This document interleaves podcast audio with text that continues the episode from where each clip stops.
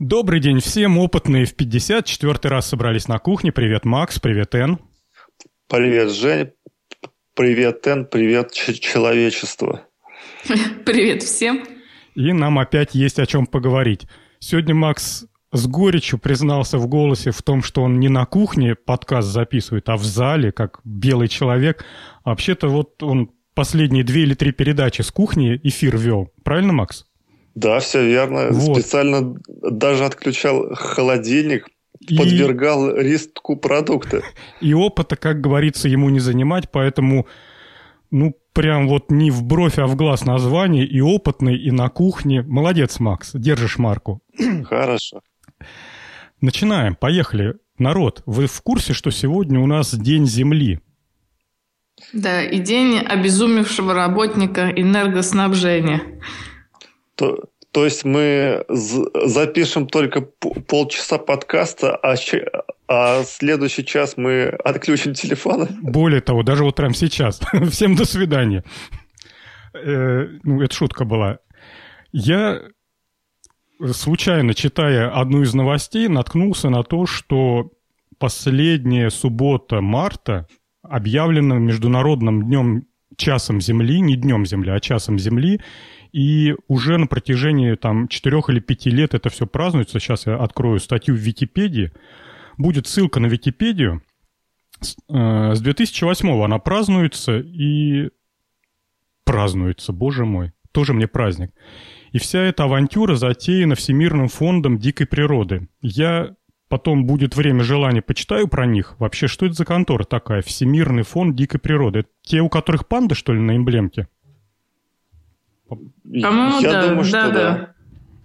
Ну, короче говоря, долго не будем расплываться по древу мыслями. Я скажу свою точку зрения, что выключать энергию на час глупо, потому что... Ну, мы про это, кстати, год назад говорили. Потому что она нигде не аккумулируется, и, как сказал Эн, взбези... взбесившиеся работники электростанции. Тут другой момент. Вот в этой Википедии есть прекрасная, вообще восхитительная фраза, в самом-в самом низу статьи про час Земли в разделе «Критика» есть буквально одно предложение, которое звучит так. «А, Международный фонд защиты дикой природы в ответ на критику отвечает, что акция носит символический характер и не преследует цели экономии электричества. Нормально. И вообще, если внимательно почитать статью на Википедии, то основная цель вот этого часа Земли и выключения электричества – а, стимулировать человечество подумать о нашем будущем, об экологии. То есть, понимаете, ну, понимаете, да? Я сейчас не буду цитировать гениальное произведение Димки Горчева, а, потому что там много нецензурных слов, но ссылку на него в шоу-ноты приколю, прочитайте. У него есть очень тематическое произведение вот на эту тему, когда, знаете, против войны э, борются тем, что всякие устраивают танцы на улицах, еще что-то. Ладно, поехали дальше. Кстати, сегодня еще один день рождения. Нет, не день рождения, а еще один день. Да, сегодня день Ардуино международный. У-у-у. И да, ура! И во всех э, фаблабах, э, и проводятся различные мероприятия с Ардуино. Не знаю, наверное, пекут торт в форме Ардуино. Квадратный. Да, квадратный. В общем, поздравляю всех любителей, себя в том числе. Молодцы. Так, вторая тема у нас с вами наш любимый, ну не знаю, мой, по крайней мере, точно любимый блог от Василия Филиппова Mail Science – разродился очередной восхитительной статьей и очередным видео, которое ставит все на свои места. Я думаю, что если Василий будет в том же духе строчить ролик за роликом, то скоро это будет абсолютно нормальным учебным материалом для школьников. Эн, ты не против, если школьники будут учиться, используя вот эти видеоролики? Да даже лучше, потому что я знаю огромное количество людей, которые после окончания школы, обучаясь традиционным методам из химии, не, просто не помнят ничего абсолютно. Вот перед вами сидит такой человек, это я. А, э, Эн, давай я тебе отдам эту тему, благо ты у нас химик со стажем, начинай. Хорошо. Тема о том, как же на самом деле горит водород с образованием воды.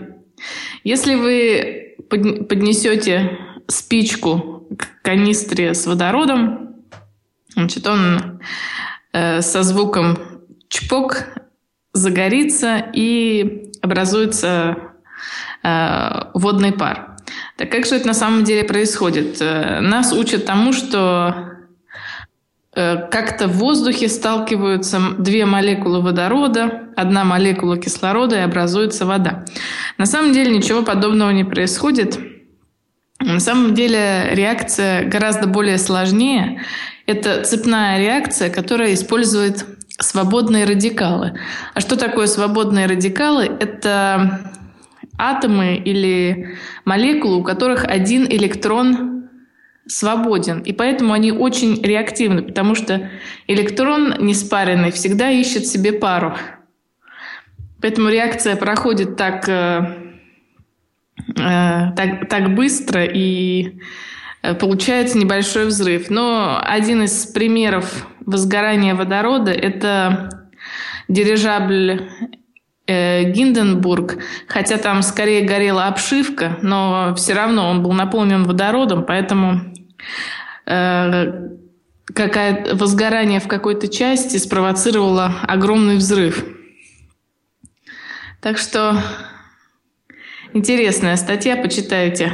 Кстати, за то, что в 1957 году разобрались наконец-то, как горит водород, дали Нобелевку по химии. И представляете, да, себе, насколько, насколько таинственным был этот процесс, и народ в самом деле был не в курсе, что за такое, казалось бы, простейшее дали Нобелевскую премию. Да, и, кстати, э, мы, мы в прошлой программе обсуждали, что только в этом году наконец-то поняли, как, э, как же все-таки Э, почему взрывается натрий и калий в воде, что тоже не могли объяснить в течение столетий, это, мне кажется, говорит о том, что сегодня надо многие элементарные вещи, которые нам кажутся из школьных учебников, ну уж все, мы об этом знаем, надо пересматривать. И, может быть, кому-нибудь дадут Нобелевскую премию.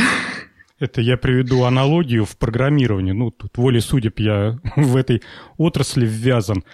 А часто мы, бывает, делаем такие костыли, заглушки, когда что-то нет возможности проработать очень тщательно, и огрубление или какая-то, знаете, там пропускание большой части логики устроит как нас, программистов, то есть, знаешь, а, и так сойдет, так и заказчиков, так и в современных учебниках физики и химии полным-полно заглушек и костылей, где, знаете, как вот, как журналисты – не договаривают. То есть начало предложения э, благодаря этим бактериям и конец предложения вырабатывается электрическая энергия. Чего там внутри происходит? Вот этот промежуток полностью скрыт.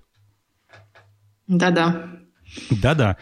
Я еще из этой статьи, знаешь, что я вынес или вспомнил? Может быть, не так уж мимо меня прошла химия, что химия, по большому счету, это наука о энергии – и все, что вот тут Василий в своем видеоролике показывал, если более глубоко копнуть, это не что иное, как а, попытка потратить, либо сэкономить энергию. И все это вот, если все перейти на уровень энергетики и все перемерить энергии, то все становится как бы на свои места.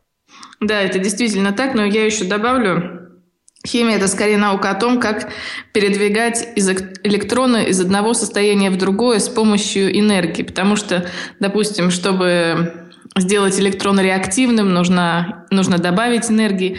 Либо если два электрона, соединившись, образуют более стабильное вещество, то наоборот, э, они энергию выделяют. Да, действительно, это наука об энергии. Золотые слова, здорово сформулировано энергия на преобразование состояния электронов. Да. Ну вот надо учебники химии переименовать. Э, что мне что еще понравилось в этой статье? Как обычно, большой восторг от электронного виртуального микроскопа. Вы в очередной раз оценили красоту вот этого, э, вот этой находки Василия? Да, это здорово. Это он сам смоделировал, да, вы не знаете? Да, это он сам все придумал, и более того, он когда нанимал себе на работу специалистов по программированию, по видеосъемкам, у него в требованиях э, стоял «Я принимаю на работу программиста со знанием физики», а в круглых скобках было написано «Ну или физика, который умеет неплохо программировать». То есть у него даже дизайнеры, которые рисуют вот эти молекулы, обязаны понимать, чего они рисуют. То есть им не годится отдать там «нарисуй мне два шарика», а в одном нарисуй букву H. Не-не-не, он должен понимать, что это шарик, это не что иное, как э, ядро атома, у которого отняли электрон, и теперь он вот такой красненький. Ну, в общем, все очень круто. Макс. Макс. Единственное, что я могу сказать, вот я вас слушаю, слушаю, единственное, то, что у меня на, на работе есть генератор водорода. Причем он очень опасен. И ты молчишь? По конструкции. Вот. Он, что он из себя представляет? А такой, такая цилиндрическая штука, а туда заливается щелочь и дистиллированная вода. Потом это все хозяйство подключается к источнику тока, и генерируется водород и кислород. Ну, вообще, это э, старая конструкция, он ну, очень опасен в эксплуатации. И слава богу, что я его ни разу не включал еще. А ты, Макс, откроешь тайну? Зачем тебе в повседневном рабочем дне нужен водород? А, водород. У меня просто есть в парке датчики газовые, которые измеряют водород. И Тебе их калибровать есть... надо? Да, да, да, калибровка. Одна из частей моей работы это как раз калибровка датчиков. Вот. И для, для газовых ну, нужен газ. И вот э, добыть водород можно из такого вот аппарата. А ты, кстати, видел э, в, в этой статье э, на блоге Mail Science был доступный химический опыт, э, который можно повторить в домашних условиях, ну и либо не нужно повторять в домашних условиях, когда из моющего средства и алюминиевой фольги можно добыть кучу водорода. Ну, мне-то он нужен чистый, а там химически какой? чистый, а там может Нет, там чистый не получится. Вот. Не зря мое сердце чуяло, что чисто оттуда ну, не получится. А если фольгу от шоколадки помыть сперва? Чтобы... Нет, нет, там все равно нужна другая система. Нет, лучше электролизом это все делать. Ну и хорошо. А продолжая тему энергии, Макс, расскажи нам, пожалуйста, про гравитационный накопитель энергии. Гравитационные... Тут, кстати, весь, э, а. весь, вся благосфера бурлит о том, что ну наконец-то теперь человечество на халяву начнет э, свои айфоны заряжать. Ну, хорошо, что ж. Начинаем про гравитационный накопитель энергии. В Калифорнии есть такая железная дорога. Ее особенность в том, что когда дует ветер, вагончик въезжает в гору, а когда стихает, скатывается вниз. И смысл в этом в том, что для э, ак аккумулирования энергии солнечных и, и ветряных электростанций используется вот эта вот э, система. В вагончиках есть э, электрогенераторы. И когда выработка энергии высока, например, дует ветер или солнце светит, то вагоны с помощью электродвигателей заезжают в гору и э, э, накапливают потенциальную энергию. А в моменты, когда выработка энергии падает, например, э, ветра нет, солнце ушло, село, то э, вагоны начинают скатываться по длинной-длинной железной дороге и вырабатывают электричество, эти электродвигатели, встроенные вагончики эти, и получаем энергию из скатывающихся вагончиков. Что, мне, мне, мне понравилась эта идея. Единственное, что здесь должен быть небольшой уклон и длинная предлинная железная дорога. А вы что скажете? Ну, вот это как раз-то они решили. У них там полным-полно длинных и пологих уклонов. А у тебя вот личное отношение, нигде тебе не кажется тут какой-то подвох или какая-то вот какое-то маленькое сумасшествие, нет? Мне кажется, вот, знаешь, у меня в душе такой остался осадочек после прочтения этой статьи как-то э, использовать большие тяжелые вагончики для подъема и спуска по железной дороге, чтобы выработать или накопить электроэнергию, это как-то нерационально. Нужно же обслуживать двигатели, заниматься профилактикой. Там все-таки много работ, э, которые должны будут, будут э, проводить эксплуатационщики. То есть я думаю, что далеко мы на этих вагончиках не уедем. Да, и чем больше энергия преобразовывается, тем больше мы теряем эффективности. Если бы просто ветряки работали, это одно, а тут же они, этот вагончик, по сути дела, такая батарейка, которую заряжают ветряки. Именно такая идея и была, да, верно. И получается, что мы теряем большое, мне кажется, количество эффективности, хотя они тут говорят на 86%, но непонятно, откуда эта цифра посчитана. Из чего 86%? Зарядка-разрядка, то есть езда вверх, езда вниз, или как, я не понимаю. Еще у меня, знаете, какое сомнение возникает? В, в период, когда работают ветряки и появляется возможность зарядить вот эти гравитационные батарейки – что прямых потребителей нету энергии. То есть получается, что полным-полно э, энергии, которую некуда аккумулировать, и поэтому можно запитать эти аккумуляторы. Тогда зачем столько ветряков понаставили? Или э, из-за того, что могут быть перерывы в ветре, э, ущемляются права потребителей, перестают им подаваться энергии. Знаете, как это в 90-е годы в городах свет отключали днем на 2, на 3 часа. Так и тут раз и всем вырубили свет. Ага, все знают, 3 часа будет заряжаться гравитационный аккумулятор. Ну, знаете, вообще ветряки строятся в районах, и все это подается в сеть. То есть просто если ветра нет, то в сеть ничего не подается, а если ветер есть, то в сеть идет энергия. Зачем тут, собственно... Это, наверное, для районов, где не знаю, вообще никакой, никакого источника энергии нету. Кстати, один из комментаторов, это, ну вот мы опять безобразненьки, забываем говорить, откуда берем новости, это Dick Times. А, один из комментаторов к этой статье написал, на мой взгляд, короткую, но очень емкую идею.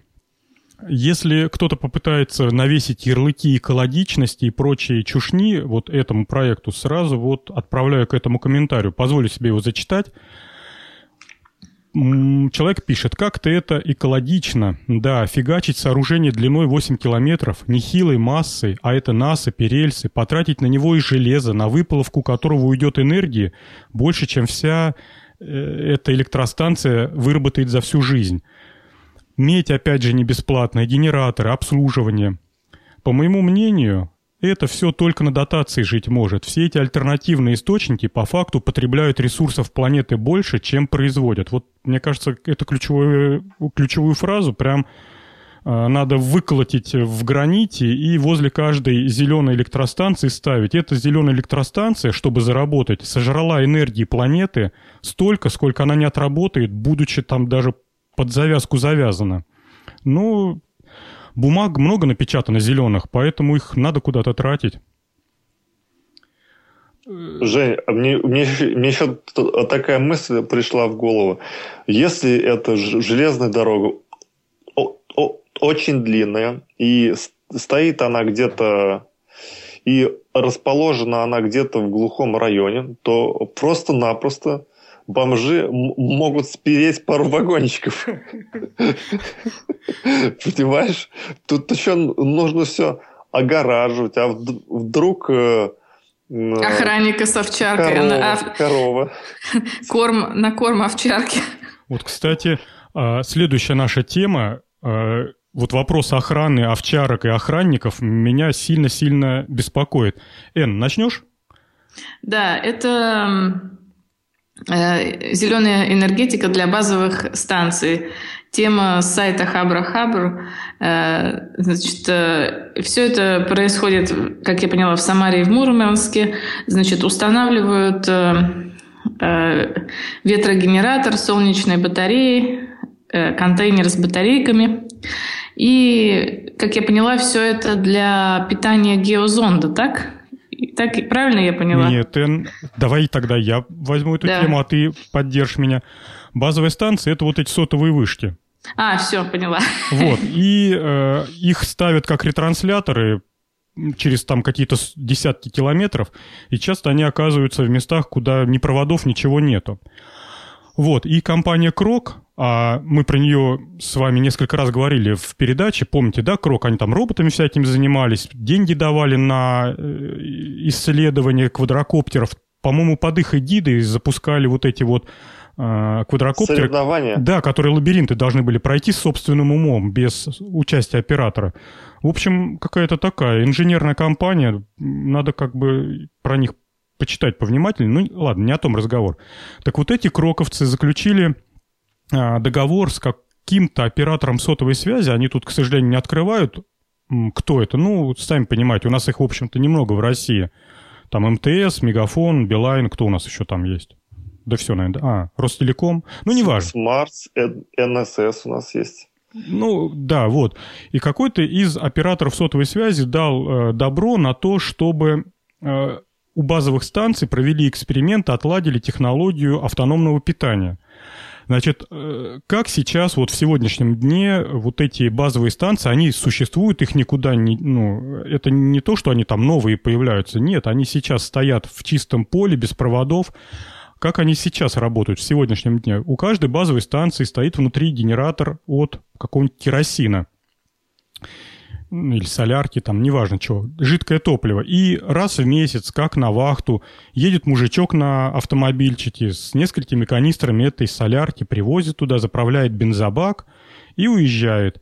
А вот эта базовая станция, она по мере необходимости запускает этот генератор, подпитывается и потом, значит, работает, потом опять запускает. Ну, в общем, вот, вот такая ерунда. А, что эти ребята сделали? Они, значит, предложили ну, ветряки ставить. Очень интересно, кстати, в статье написано, как они экспериментировали с израильскими ветряками, как они им не понравились. Потом они нашли голландские, что ли, ну, в общем, какие-то северные ветряки. Так те... Да, гол... голландские же. Голландские. И мне понравилось, что их в пустынях ставят, эксплуатируют, и они очень устойчивы к абразивным ветрам, ну, то есть там с пылью, с песчинками, как не в себя работают прям такая информация довольно-таки интересная и ценна. Плюс они ставят солнечные батареи производства российского и очень их нахваливают, говорят, отличные батарейки, работают, ток держат и вообще там молодцы.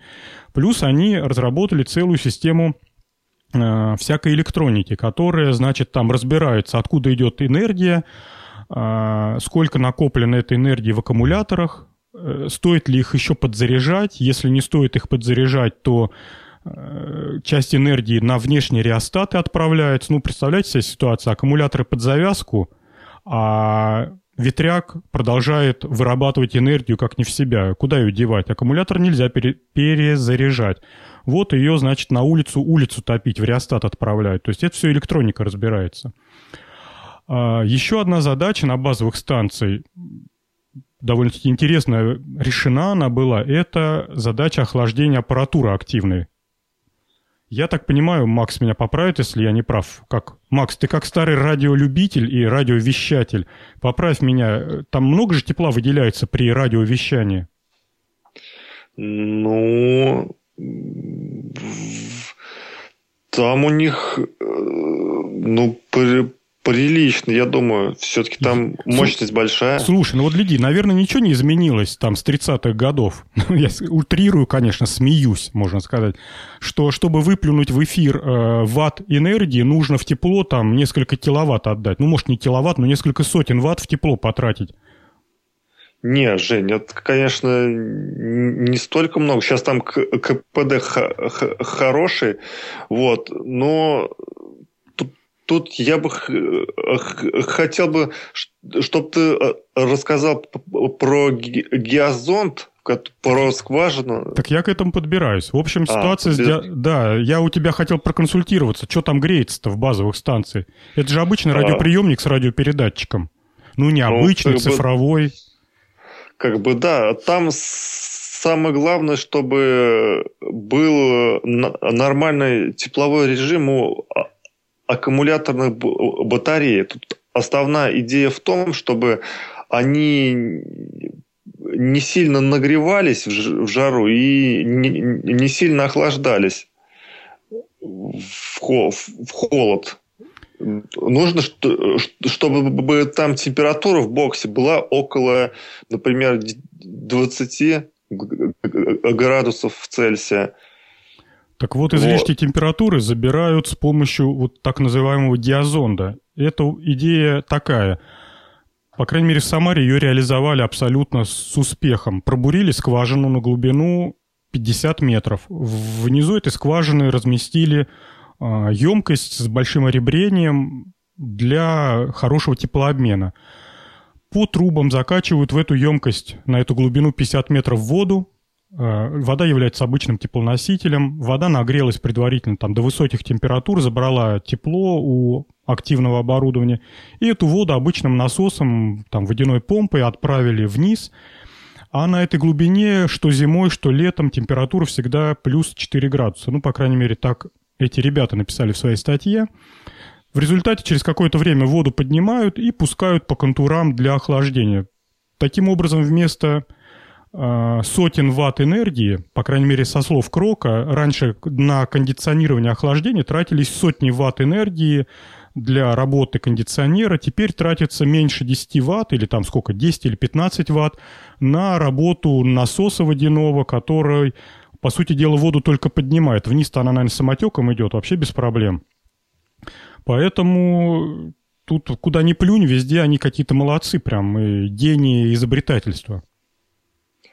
Тут я хочу, Жень, еще добавить пару интересных цифр ветрях э, в Самаре диаметром 4 метра, у него лопасти и мощность 4 киловатт. И что интересно, среднесуточная выработка всего-навсего 12 киловатт-часов. То есть это не так уж и много. Ну, всего они, на все. Ну, они... 12 утюгов проработают один час. Ну да, а в утюгах-то я длиннее, правильно. Они, кстати, в Самаре плюс еще повесили солнечные батареи, и у них именно в Самаре есть возможность протянуть провод от линии электропередач. А вот в Мурманской области у них там, а, значит, комбинация такая. У них ветряк, солнечные батареи они даже ставить не стали из-за низкой солнечной активности, а так как поблизости никаких электрических вышек и проводов не было, они поставили вот этот вот классический э, дизельный генератор, но из-за того, что теперь ветряк часть энергии поставляет, этот генератор приходится обслуживать там вообще раз в полгода или раз в год к ним приехал, залил бак, и все. Запускается он автоматикой, когда необходимо. В общем, куда ни плюнь, везде выгода. Нас... Еще, еще тут, наверное, надо сказать то, что они вышли в окупаемость в Самаре через пять лет, а в Мурманске через три года. Это очень крутая цифра, вот ей-богу. Я не знаю точных цифр, но вот так по ощущениям могу сказать, что вот этот весь комплекс из оборудования, электроники, программного обеспечения, а, комплекс энергопитания – один экземпляр этого комплекса стоит наверняка какие-то, ну не знаю, ну десятки миллионов рублей. Плюс обслуживание. Да, и вот это отколотить, то есть, это, понимаете, это сэкономить просто на потреблении, на потреблении энергии, на выездах специалистов, там, ну не знаю, на чем еще там можно сэкономить. Ну, в общем, очень круто. На, на солярке. на солярке, да. Нервы, нервы, Жень, обычных граждан, которые звонят по телефону. На сайте Хабр Хабр прекрасные фотоиллюстрации этого проекта. Прям всячески рекомендую полистать, посмотреть. Сердце гордостью наливается за наших проектировщиков, что делают вот такие классненские вещички. Ну что, народ, а я предлагаю перейти к стыду и позору журналистики. Да, да. Я вот поставил эту статью не для того, чтобы в очередной раз перечислить 10 лучших там ТТТ, а для того, чтобы показать, какие все-таки журналисты странные люди и не знаю, а кто у них потребитель вот этого контента? Ну, кто на себя возьмет смелость начать? Эн, давай, бери. Да, это, во-первых, это модно, скажем так. Э, модная тема – различные альтернативные источники энергии. Значит, э, это с сайта Вести Хайтек.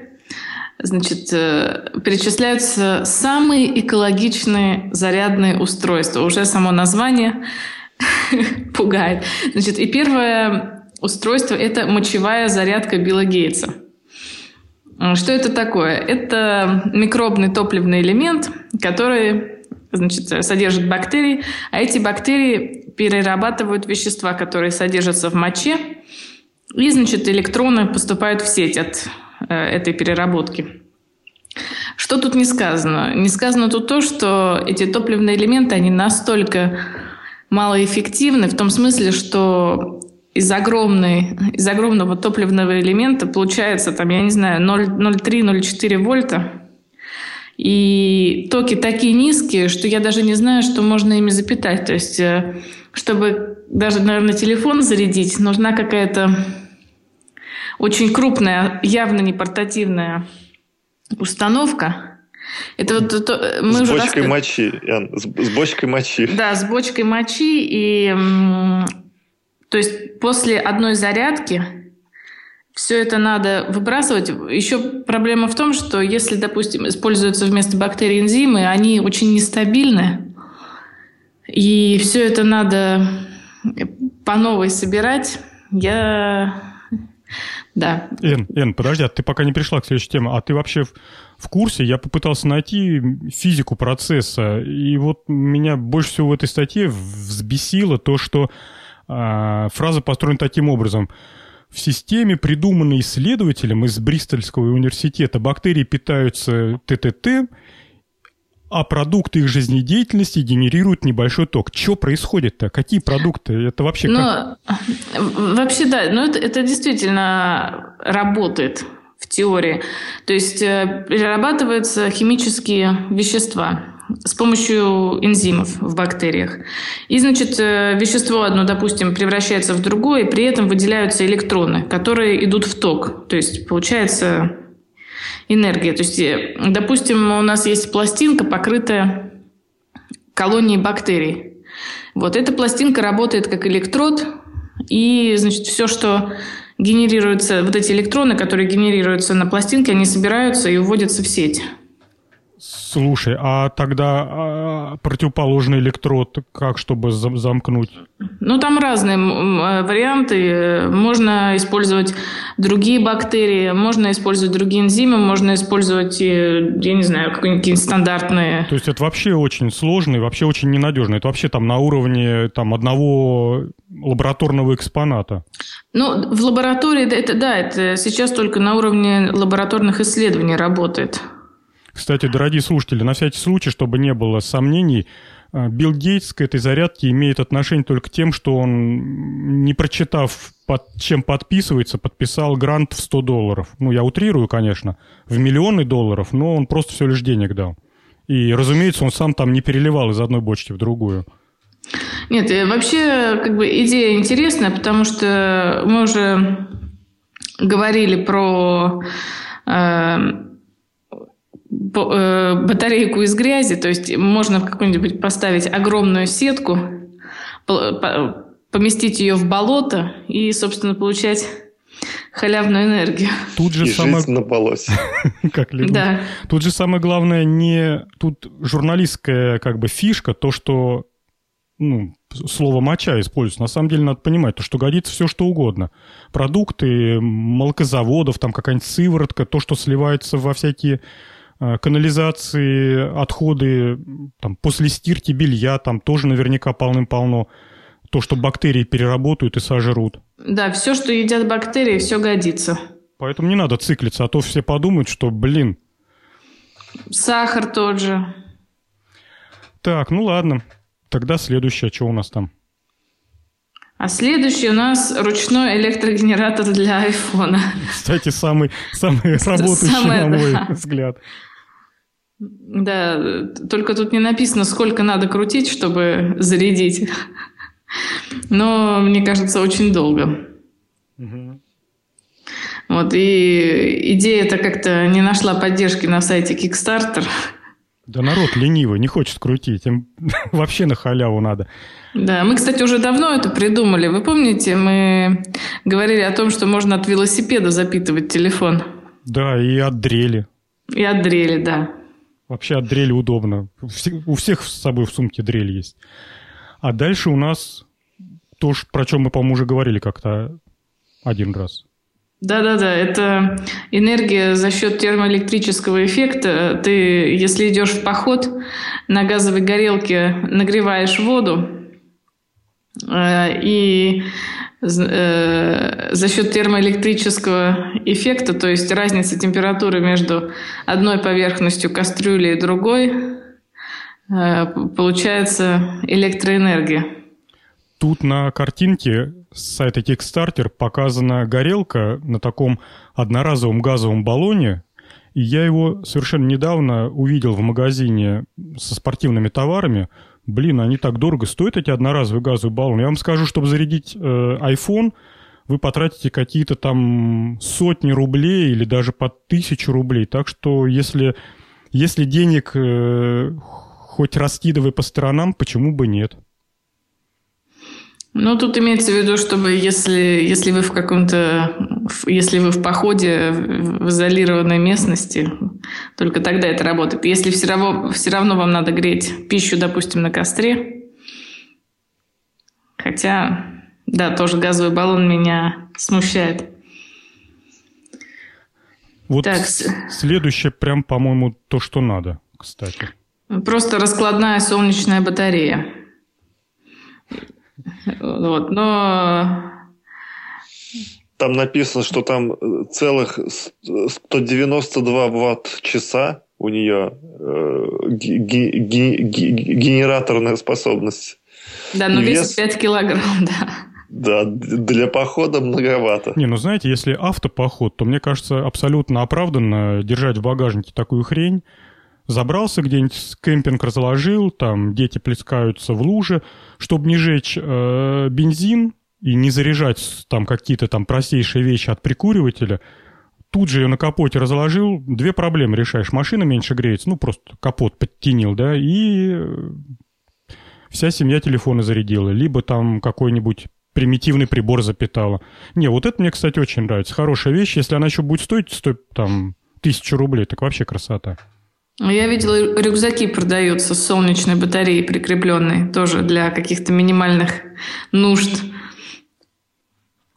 Там э, солнечная батарея снаружи, а внутри батарейка, которая запитывается от нее. Ну, по-моему, сейчас в этом направлении много экспериментов ставится. Одежду покрывают батареями, крыши троллейбусов там и прочее. То есть сейчас, я думаю, что в этом плане... Сейчас как только себестоимость пластины вот этой батарейной сведут до какого-то приемлемого, прям будет реальный а, бум и революция. Да.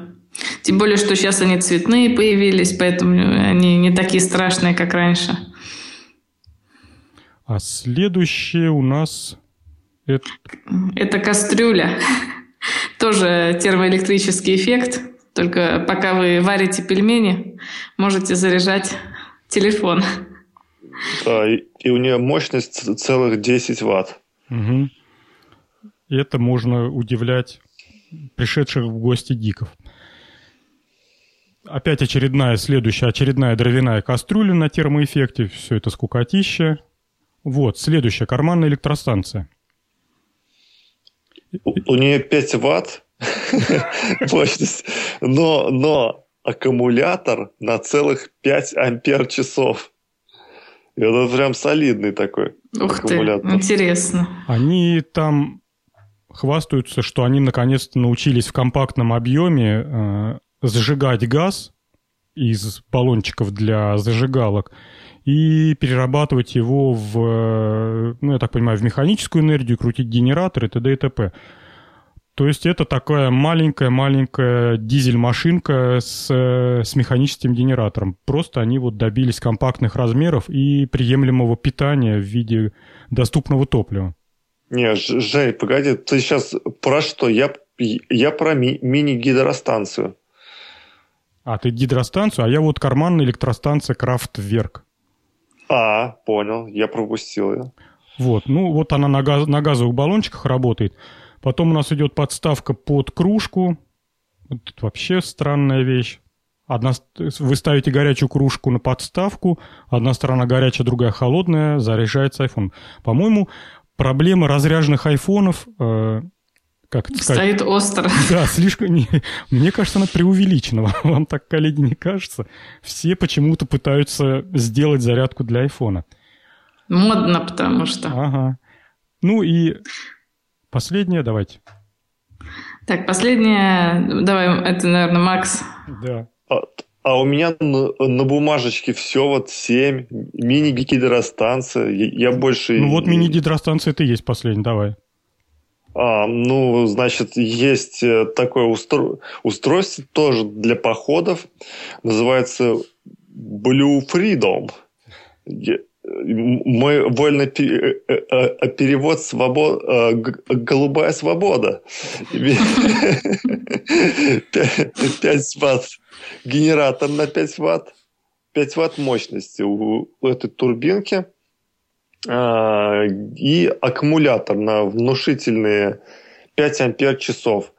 Говорят, что при скорости течения, течения около 1 метра в секунду она неплохо работает и довольно быстро заряжает аккумулятор. Но я вам скажу, что аккумулятор на 5 ампер часов, может быть, в статье, в статье опечатка, потому что это не, не маленькая емкость для батарейки, для, для такой портативной. Вот. И э, эта вещь пози, позиционируется как такая походная штука. Я бы себе такую при, прикупил бы. Пошел поход, где горная речка, там течение сильное, поставил, привязал это все и заряжай iPhone. Я, я знаете, что думаю, коллеги? Вот по поводу заряжая iPhone, если все будет развиваться, как сейчас идет, то скоро будет э, проблема не заряжая iPhone, а заряжая машину Тесла. Вот ты едешь куда-то на природу, разбил палаточный лагерь, и давай разбрасывать, значит, в речку вот эту голубую свободу, на, на костер э, там этот кружку с пельменями, потом что там, солнечную батарею, обложил. И в это время крутишь педали. Да, крутишь педали, и все это втыкается в розетку твоего автомобиля. А иначе вся семья назад не приедет. А еще под, подзарядка Жень экзоскелета, чтобы дрова колоть. Для, кружки. Для костра. А что дальше у нас? Все, хватит про эту ерунду, надоело. Там почему-то Женя в теме было написано 5 зарядных устройств. Да, их тут два десятка. А мы обсудили 8. Ну, понимаешь, журналисты от компании «Вести», понимаешь, даже посчитать не могут. Ладно, неважно. А, а следующая э, тема... Я Следующая наш... тема, Жень, у меня не, не открывалась. Не открывалась. Ну и не страшно, значит, я расскажу. Следующую тему я нашел э, на сайте... Эн, помоги мне, как сайт читается? Instructables. По-русски это обозначает инструкции, правильно? Правильно. Вот. На сайте с инструкциями есть такой замечательный сайт, где э, все, кому не лень, печатают инструкции всяких милых домашних самоделок. Э, там зачастую всякая чушня, но иногда бывают вот такие восхитительные вещички. А именно, один парнишка и изобрел, громкое слово, сделал, сделал микрофон из кокоса. Прямо на полном серьезе. Он взял кокосовый орех, очистил его изнутри, и получился такой вот он весь коричневенький снаружи, как и положено, волосатый, а внутри чистый и пустой. В этот микрофон он запихнул примитивнейшую начинку, ой, микрофон, в эту шкарлупу от ореха. Он запихнул примитивнейшую э, начинку в виде, в виде звуковой карты, которая в виде флешки, такая примитивная, которая втыкается в любой ноутбук и превращается в звуковую карту. И купил два микрофона, я так понимаю, электретных, такие простейшие микрофоны, припаял их к этой звуковой карте. В результате у него получился USB-микрофон, а еще дырку он закрыл э, ситечком от чая. Такие ситечки продаются, чтобы заварка в стакан не попадала. Вот он, значит, таким ситечком прикрыл дырку, э, куда он всю эту электронику заложил. Все, конечно, выглядит очень прикольно, и мне просто дизайн понравился, поэтому я эту тему приколол. Если есть что добавить... Нет, да. а я... А, Эн, давай. Да, просто интересно, что э, в мире очень много существует музыкальных инструментов на основе кокосов. Видимо, у него какие-то акустические свойства очень хорошие. Я бы вот, кстати, не микрофон бы в кокос запихивал, а мне кажется, пара колоночек, динамиков для, на, на столе, корпус которых сделан из кокосового ореха, были бы и внешне офигенно бы смотрелись. И, может быть, по звучанию они были бы какими-то особенными. Хотя я, конечно, сомневаюсь, но почему бы нет? Тем более это доступно. Он, по-моему, даже в любом российском более, более-менее магазинчике можно купить два кокосовых ореха. А я подумал, Жень, что он сделал что-то подобие угольного микрофона, насыпал туда э, порошка угля, там что-то сделал как-то мембраны, а он, а, оказывается, взял готовый микрофон, засунул просто в кокос. Ну, в общем-то, да. Я расстроен. Макс, а как я тебя понимаю? Ты знаешь, у меня книжка есть, но она, правда, в электронном виде, которая такая серия была в Советском Союзе, что-то типа там «Пионерские самоделки» или, ну, что-то как-то так называется. И там была книжка а, сельский клуб радиоэлектроники. И так как в селе с радиоэлектроникой было всегда плохо, поэтому все настоящие советские школьники все делали сами. Конденсаторы, резисторы, в том числе и микрофоны. И вот одна глава этой книжки была, называлась так «Делаем угольный микрофон». И вот, ребят, без брехни, там прям инструкция на пару страниц. Сперва брались березовые дрова, под давлением они сжигались, чтобы получить качественный уголь, чтобы он там был без чего, без кислорода или наоборот с кислородом. Наверное, без кислорода. Потом этот уголь перемалывался там в несколько мельниц, просеивался, потом делался из консервной банки корпус, мембрана, все это собиралось, токосъемники. И вот шаг за шагом, и теперь потом писали, вот давайте теперь проверим, подключаем к нашему самодельному усилителю – а в этом усилителе из покупного чуть ли там только не транзистор, ну тогда, по-моему, на радиолампах даже было. Все остальное тоже самодельное. Резисторы из нехромовой проволоки, из утюга спертые, э, конденсаторы из промасленной бумаги, алюминиевой фольги. И вот они подключают этот микрофон и делают э, радиорубку сельсовета. Ух ты. Да. Очумелые ручки прям. Да, куда уж тут с этим, с кокосовым микрофоном. Но все равно красота неописуемая. Кокосовый микрофон. Представляете, если бы мы с вами говорили бы в такие? Кстати, э, на сайте э, есть видео, где человек, собственно, говорит в этот кокосовый микрофон. И, если честно, разница между профессиональным микрофоном и этим микрофоном не особо заметна. То есть очень хорошее качество звука. Ну, над... будем надеяться, что это именно волшебство кокосовой стеночки, там, материала и, знаешь, как эти э, магнитики, приложенные к венам, лечат буквально от всего. А следующая тема, Макс, ну это нам с тобой придется ее поднимать. Ты готов? Да, давай, я начну, что ли, тогда. С удовольствием, а я тогда тебя буду поддерживать. Либо ты перебрасывай на меня, какие подтемы не, ну, тебе не нравятся, если... Хорошо, хорошо. Так, у нас топ-5 на Embedded World 2015. То есть была такая, я так понимаю, выставка, событие такое. Да, в марте, кстати, и, она прошла.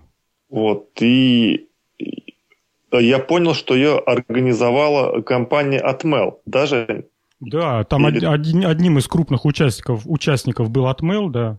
Но да. это вообще такая крупная выставка по всякой встраиваемой электронике, контроллерам. И я так понимаю, что она не так давно свое существование начала, но все популярнее и популярнее становится.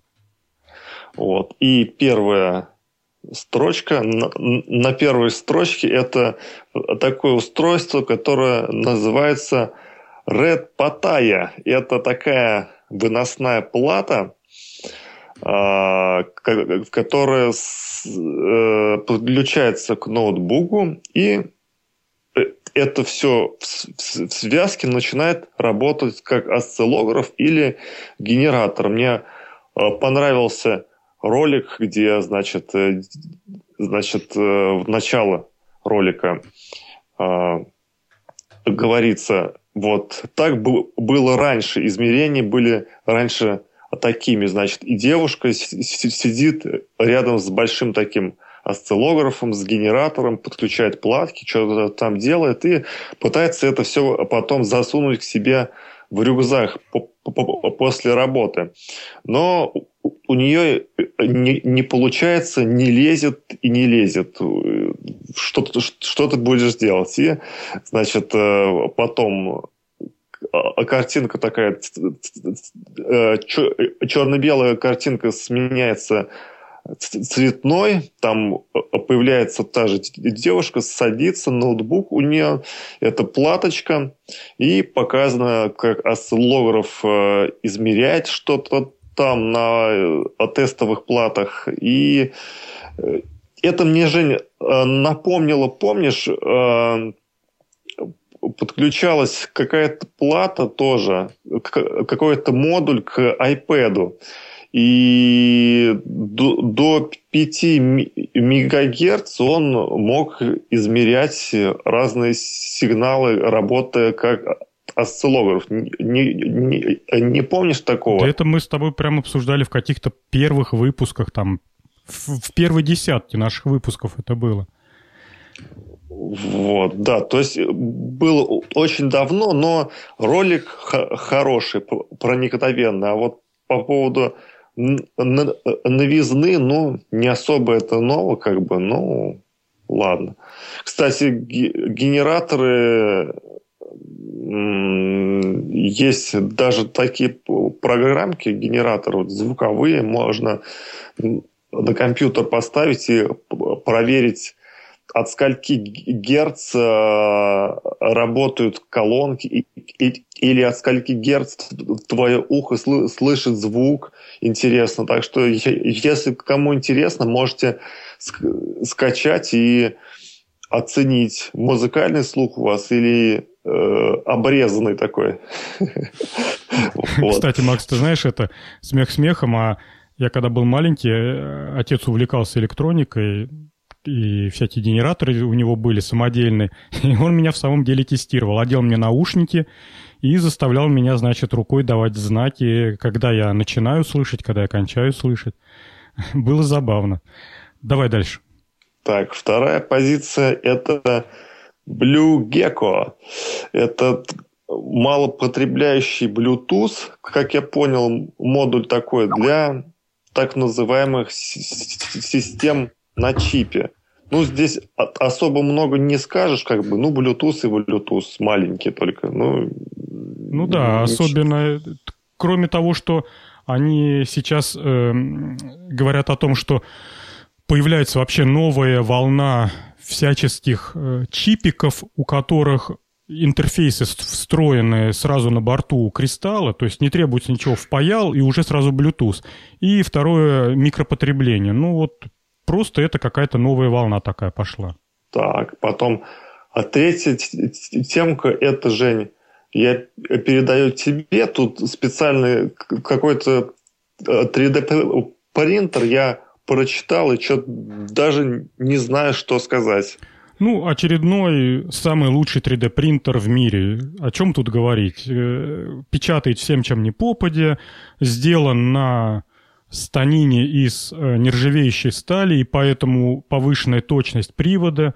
Ну, да, отличная машинка. Поэтому, честно говоря, мы про него особо не будем говорить, Макс. Просто это очередной хорошо сделанный принтер, у которого есть какие-то ноу-хау, который там форсунка более умная, у которого э, вместо привода там повышенная точность.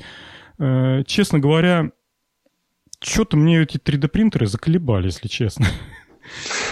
Ну, э,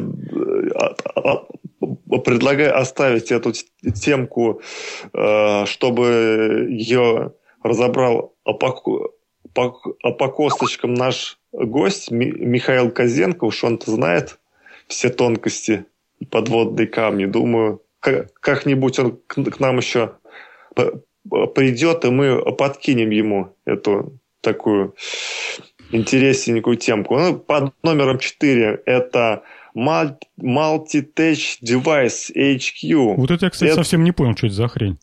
Я понял это как это система быстрого и легкого развертывания, а также легкого проектирования и онлайн модифицирования беспроводных устройств. Я, я так понимаю, это э, созд... эта система, система создана для, для того, чтобы передавать информацию от, э, от сенсоров, от большого количества сенсоров на, на некую платформу. И вот на, на этой платформе как раз и происходит все управление и конфигурация вот этих вот всех мелких подсистем. Я По понял это. Попытка интеграции, попытка какой-то стандартизации. Типа, чуваки, гляньте, мы какую хрень сделали, давайте все к нам, и будет хорошо. Вот, да, это такая вот некая платформа. На пятом месте это SAM DA1 от, от Atmel. Это такой микроконтроллер новый. Размерчик у него 5 на 5 миллиметров. На борту 64 килобайта флеш-памяти. Ну, тут э, можно сказать, что э, основная, основное ее, его применение это то, что он хорош для интерфейсов человек-машина и для автомобилей. Вот он за, заточен под это. Больше под него тут особо не скажешь какие-то технические подробности рассказывать, я думаю, не стоит, Жень.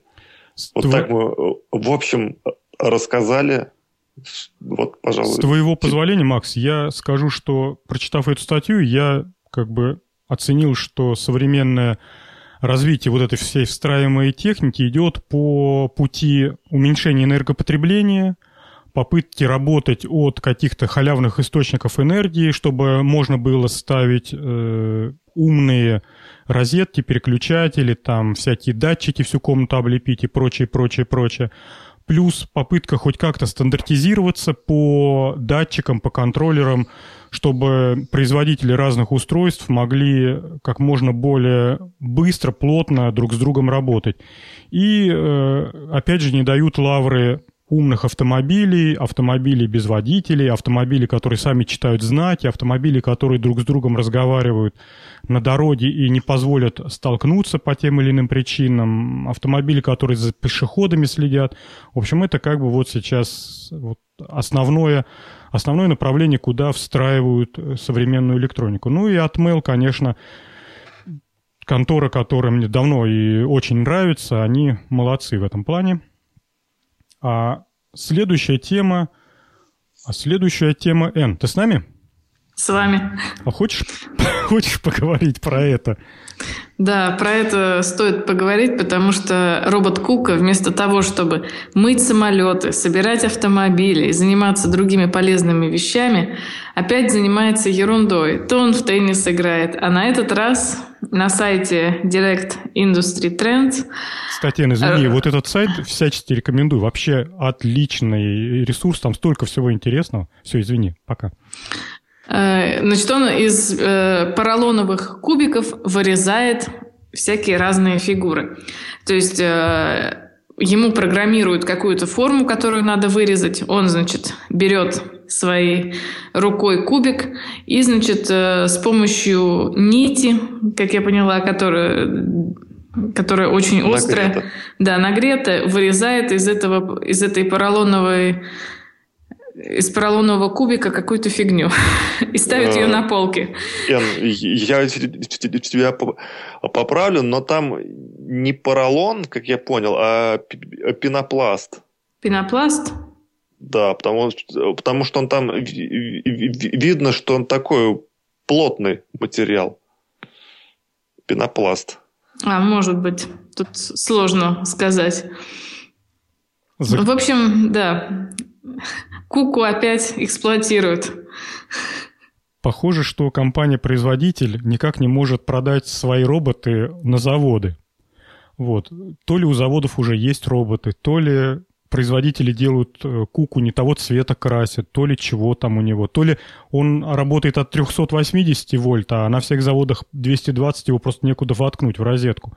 Непонятно почему, но Кука в очередной раз, как сказал Эн, занимается вместо дела индустриальным творчеством, индустриальным артом. Да, кстати, хочу, Макс, поправить, тут написано из поролона, поролона? На, на сайте. Да.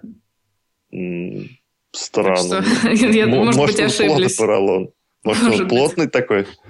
Ну, да, или так, или так хорошо режется. Как всегда, смотреть на эти ролики одно удовольствие, согласитесь со мной, коллеги. Конечно. Еще так снято. Да, во-первых, надо отдать должное, что люди умеют снимать робота. То есть какой-то специальный чувак в мире умеет снимать роботов. Прям восторг ему. И, во-вторых, идея-то в чем заключается, что написали приложение под iPad, и сидит такой дизайнер и говорит, а хочу-ка я индустриальный дизайн, а все знают, что индустриальный дизайн — это когда такое нагромождение кривых, прямых линий, и когда вот чем, чем хуже, тем лучше. Вот когда, значит, в одну кучу консервные банки, шурупы и старые шуруповерты свалены, это вот не что иное, как индустриальный дизайн. И вот, значит, э, индустриальный дизайнер рисует на iPad очередную такую вот дизайнерскую находку свою, и потом Кука, кряхтя, значит, такие это, вздыхая, берет очередной кубик и превращает задумку дизайнера э, в реальный образец. Лучше бы он дрова пилил. Колол. Надо им подкинуть за эту идею. Вообще, э, не знаю, как на ваш взгляд, но мне кажется, что стоило бы производителям вот этого робота хотя бы один раз показать куку в реальном производстве. А то шутки шутками, а его в конце концов, знаешь, если долго о чем-то твердить, то это материализуется. В конце концов, куку и будут воспринимать как такого шоумена и такого, знаешь, это петрушку, петрушка да. от роботов. Будет он на всяких выставках либо попкорн раздавать, либо сладкую вату делать. Я вам уже, по-моему, рассказывала на Дне открытых дверей в одной научной лаборатории. Вот такой же стоял Кука, который, значит, брал палку и на нее накручивал сладкую вату и отдавал детям. Да, и потом он будет рассказывать своим детям, робот Кука будет своим детям рассказывать, вот я в детстве не слушался, не ходил в институт, там не учился, и поэтому теперь я вышибала на выходе, на входе. А все остальные нормальные, работают на заводах, после работы приходят к детям, к женам. А я вот такой. Кстати, вы, все тут про куку, про куку, а, а, а я вспомнил э, школь, школьные годы. У нас был такой аппаратик, представлял с собой выпрямитель и такую ручку с нитью которая нагревалась. И вот э, можно было э, доску толщиной миллиметров 10-15 спокойненько так резать этой нагретой нитью, и получалось, и получался очень красивый срез, где была видна вся фактура дерева. Так что Да, пусть робот-кукла табуретки вырезает. Злые вы. Он может быть этот, творец, креатор. А дальше у нас с вами... Ну что, хва... долой куку из нашего подкаста? Да, пока работать не, не пока, начнется. Пока работу себе не найдет, пусть, пусть сюда не, не приходит. Дальше тут э, объединил несколько милых самоделок. Давайте их раскидаем. Во-первых, э, поставили эксперимент по кибордизации пчел. Довольно-таки любопытный эксперимент. Э, поводом, побудительным мотивом, зачем на пчелу навешали кучу оборудования, послужило то, что до сих пор толком непонятно э, алгоритмика, механика полета... Пч... Нет, неправильно сказал, не полета, а сбора пчелой нектара пыльцы. То есть все понимают то, что пчела вылетает из ули, летит к цветочкам, собирает нектар, пыльцу, возвращается в улей, что там она дальше делает, закрыто таинством. И как она счищает с себя этот весь нектар, никому не известно. Вот. А вот как она движется от цветка к цветку, как она понимает, не понимает, а как она выбирает там оптимальный цветок, через сколько цветков она перескакивает, как она делит цветок с другими пчелами. Это, в общем-то, до сих пор, я так понимаю, э, не исследовано. Вопрос всех вопросов. Да, ну, Макс, шутки шутками, а э, про насекомых, видать, еще не все изучено до конца. Вот. И так как все пчелы на одно лицо человеку, видеокамеры их снимать сложно, утомительно, невозможно, там идентифицировать их сложно. Довольно-таки серьезной задачей является, как э, следить за конкретным экземпляром насекомого, как вот взять конкретного индивидуума и э, собирать и накапливать информацию о его полете, об его маршруте, о, о тех цветах, на которые он сел, о тех цветах, на которые он не садился. Э, долго думали, придумали следующую. Довольно-таки оригинальная идея. Мне, в общем-то, она мила по душе. Взяли микроскопическую RFID-метку. В двух словах, это такой микрочипик, который э, получает энергию из э, электромагнитного поля, которое снаружи наводится. Этого, этой энергии хватает, чтобы чипик запитался, сформировал кодовую последовательность, ну, обычно цифровая, и эту кодовую последовательность отдал э, в виде электромагнитной волны в эфир. А уже дальше считывающему устройству, ну, какой-то антенне, какому-то там компьютеру этого достаточно, он просто считывает и говорит, ага, вот такая RFID-метка э, только что была вот здесь. Э, дальность считывания типовой RFID-метки, ну, вот таких промышленных образцов, это, в общем-то, сейчас вещь такая обыденная, все, кстати, вы наверняка сталкивались с этой технологией во всяких карточках в метро. Вот это все там вот по этому принципу работает. Вот.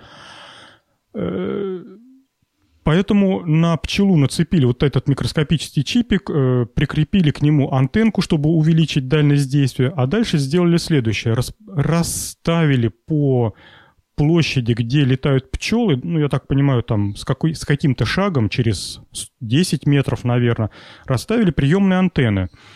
И все это подключили к компьютеру. Ну, тут пишут к Raspberry Pi, но не так важно к чему.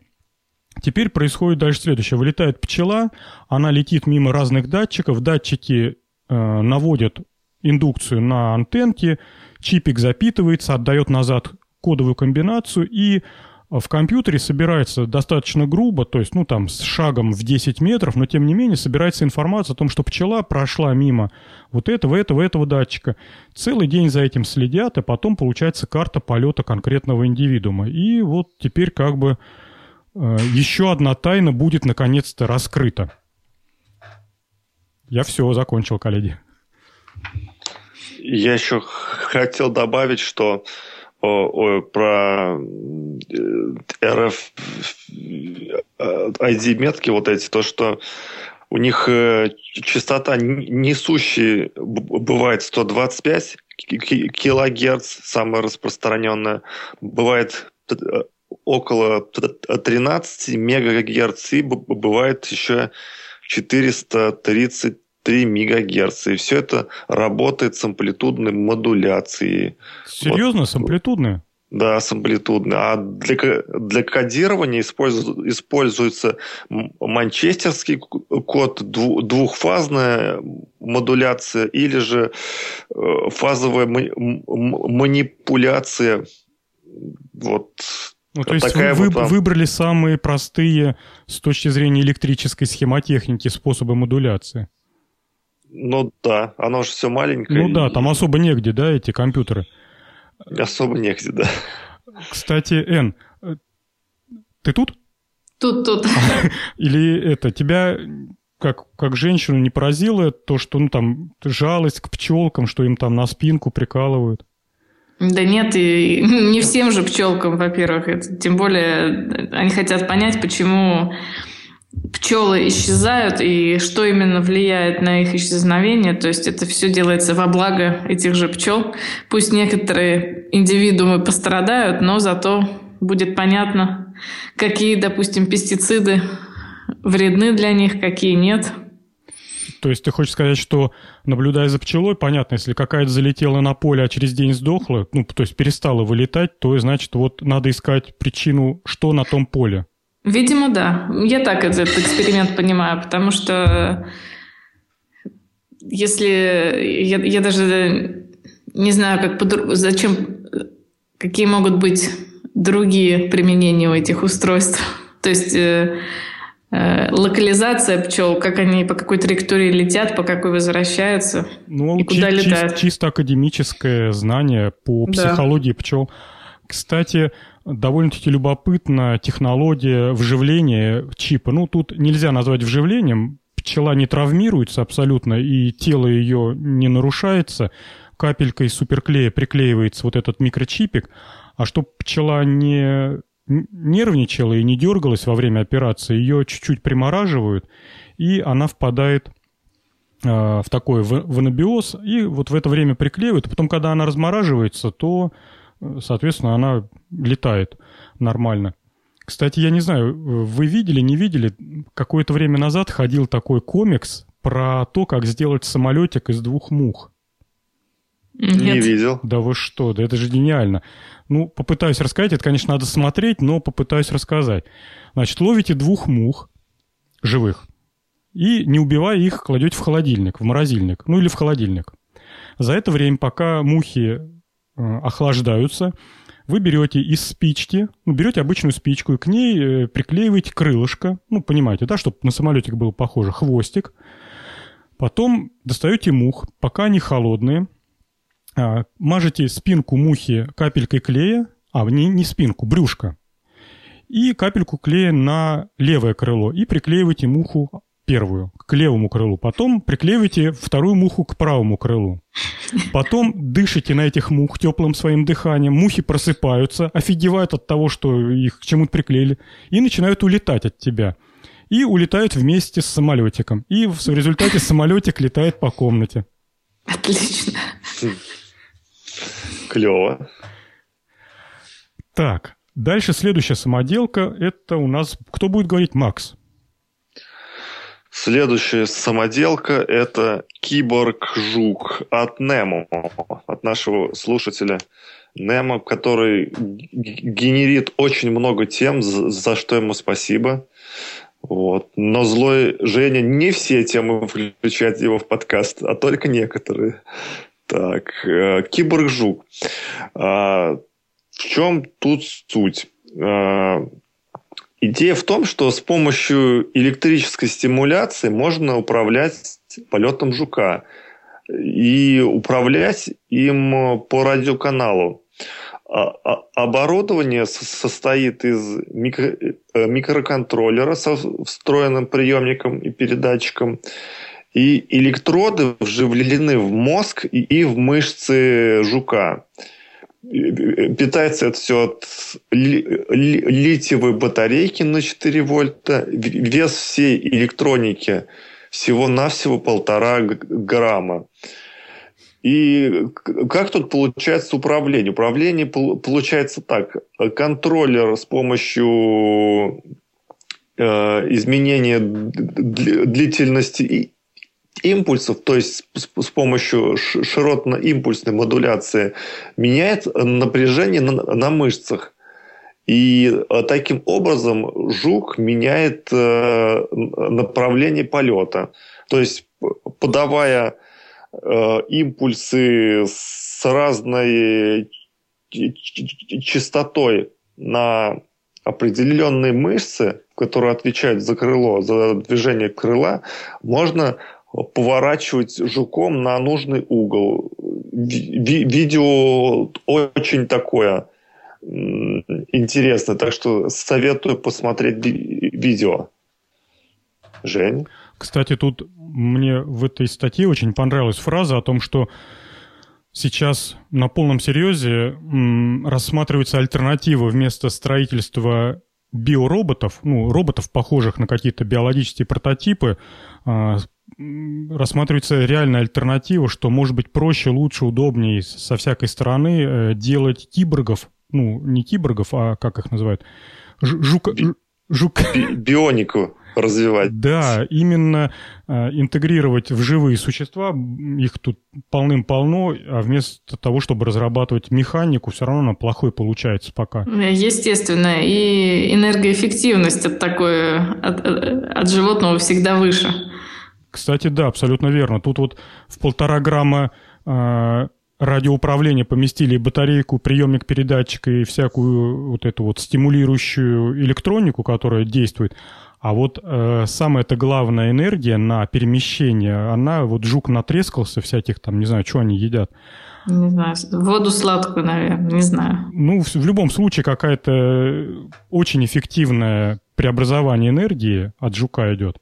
Поэтому, если все будет развиваться так, как сейчас развивается, через какое-то время к тараканам в квартире надо относиться будет очень щепетильно.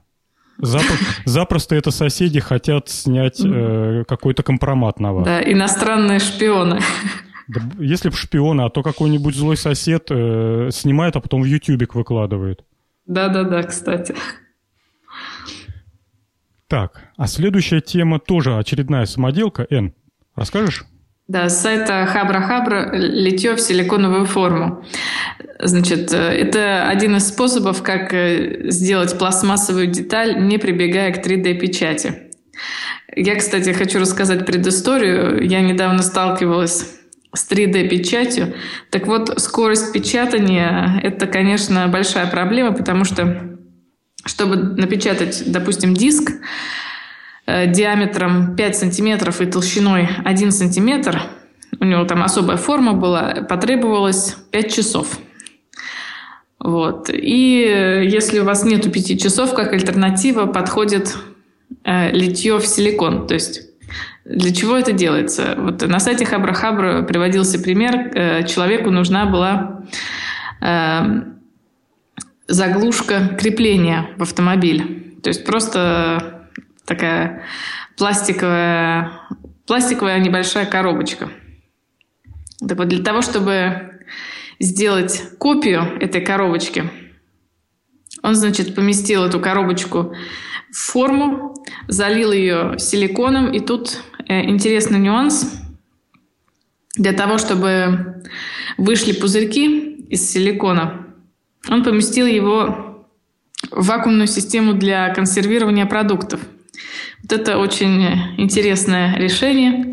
А дальше сбоку делается надрез в этой силиконовой форме, достается э, изделие оригинал и впрыскивается э, в силиконовую форму э, разведенный пластик. Слушай, Энна, Через а ты в курсе, шприц. что это за пластик такой? Вот мне из всей этой статьи больше всего заинтересовало. По сути дела, только из-за этого ее и вставил.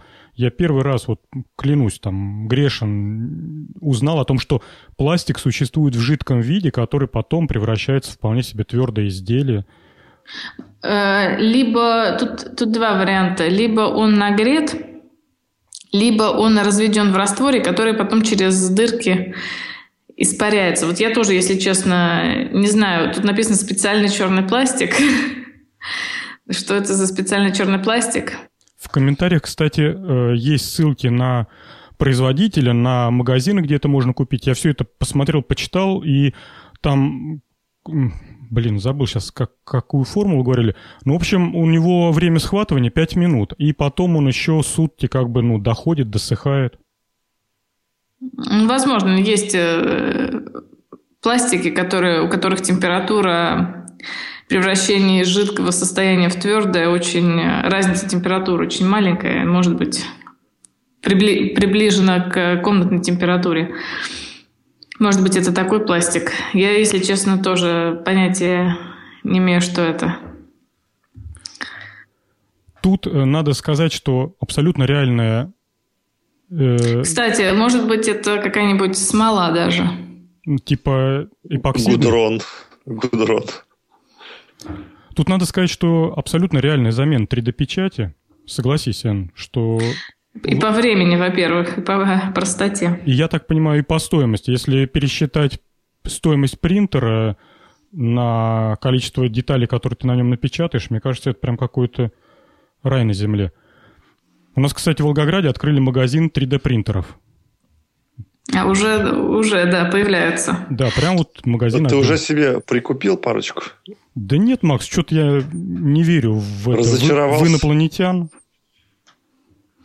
Да, здесь пользуются популярностью. В каждом уважающем себя магазине техники стоит один или два даже. Разных размеров, разной стоимости. Говорят, пользуются популярностью. Не знаю, крючки для ванны народ печатает. Вот, тут написали, это полиуретан. Mm. Этот пластик. Не знаю, слушайте. Ну ладно, не так важно.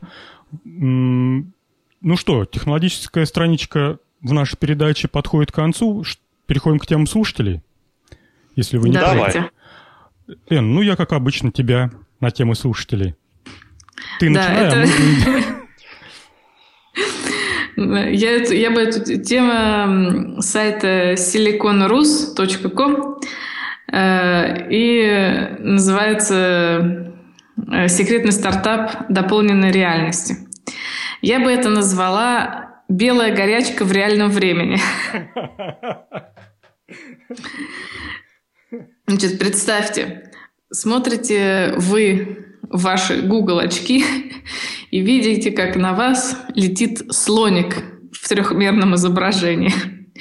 А что это на самом деле? Значит, э, компания Google вложилась э, в стартап под названием Magic Leap, который работает над устройством дополнительной реальности, и э, вот это устройство сможет создавать цифровые объекты в реальном мире вокруг пользователя. То есть, действительно, ты смотришь сквозь очки и видишь какую-то все, что ты захочешь. И тут э, техническая особенность в том, что технологии проецируют Э, картинку на глаза. То есть не то, что вы видите отражение на экране, а вам эту картинку на вас проецируют. И можно настраивать глубину, фокус и так далее по своим глазам. Э, и значит, показано несколько картинок, как это может выглядеть. То есть действительно, ты идешь по улице, там всякие слоны, киты летают. В общем, для людей с крепкой психикой. В ролике И это, это планируется как дополнение Google Glass. В ролике на YouTube показывали, как могут выглядеть в будущем компьютерные игры, когда э, всякие стрелялки, и ты главный герой, а вокруг тебя враги в реальном твоем интер... не интерфейсе, интерьере, в реальном интерьере.